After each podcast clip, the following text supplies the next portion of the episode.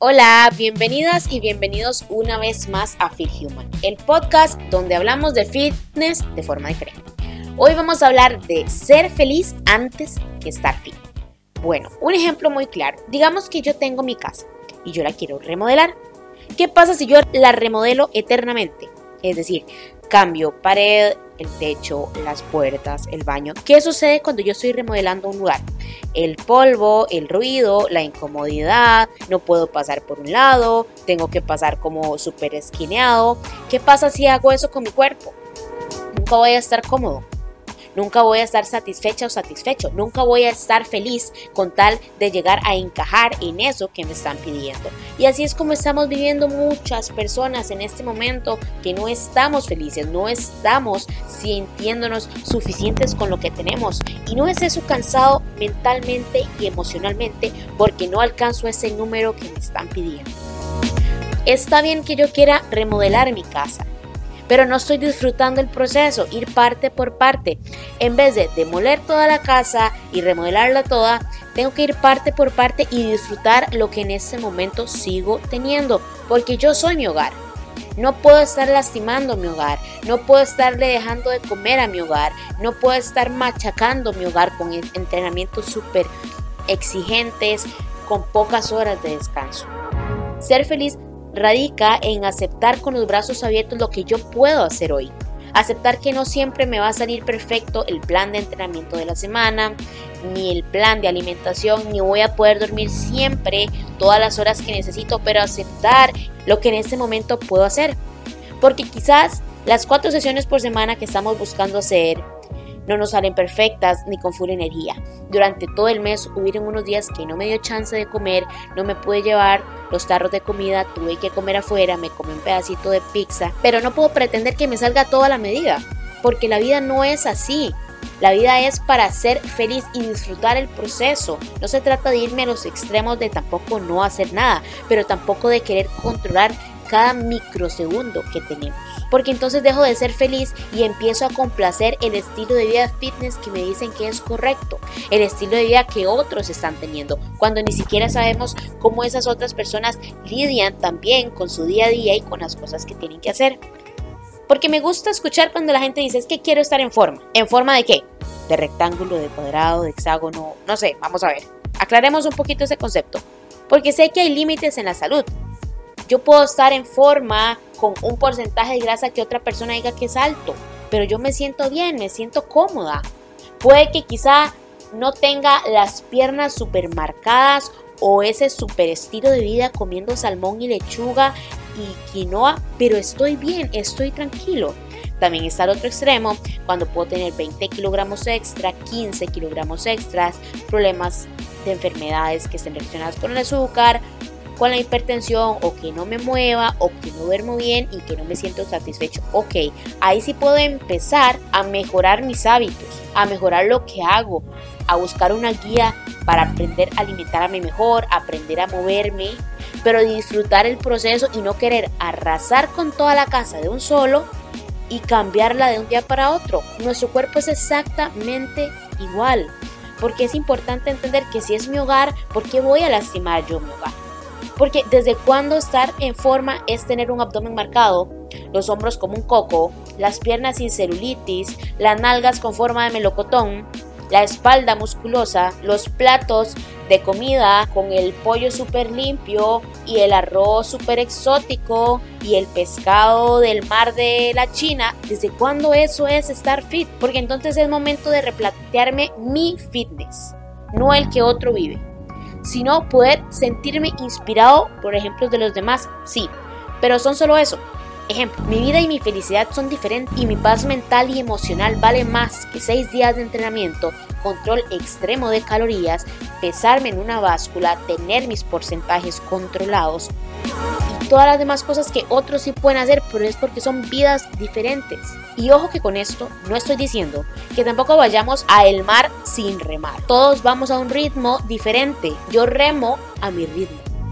El otro va a un ritmo más rápido, más lento. No importa, yo voy en el mío. Voy remando, pero también voy viendo lo que tengo a mi alrededor. No puedo enfocarme solo en remar si no estoy disfrutando el agua, el cielo, los pájaros. Esto es exactamente lo mismo. No puedo perder mi enfoque. Yo sé que mi enfoque es este objetivo, pero no estoy disfrutando el proceso. Porque cuando deja de ser una obligación externa y se convierte en un hábito, lo que yo estoy haciendo, voy a ser más feliz. Porque créeme que los resultados están ahí esperándote. Pero si no disfrutas el proceso, entonces no vas a aprender que a lo largo de la ruta quizás hasta te cambien los objetivos. O quizás ya te sientas cómodo con lo que estás obteniendo en este momento. Aunque otros te digan, bueno, pero puedes verte más delgadita. Bueno, pero puedes tener un poquillo más de masa, más de músculo, verte más cuadrado. Pero si ya te sentís bien, si eso es lo que puedes sostener, si ya te sentís satisfecho con eso, porque ese es tu fitness, esa es tu casa, ese es tu hogar y ya has logrado alcanzar eso, mientras otros siguen remando, está bien, son ritmos diferentes, porque no se puede estar a dieta toda la vida. Si tenemos unos kilogramos extra, nos ponemos a remoldear la casa poco a poco, pero habitando en paz en ella. Porque nadie más vive en esa casa que nosotros. Nadie se levanta más en esa casa que nosotros todos los días.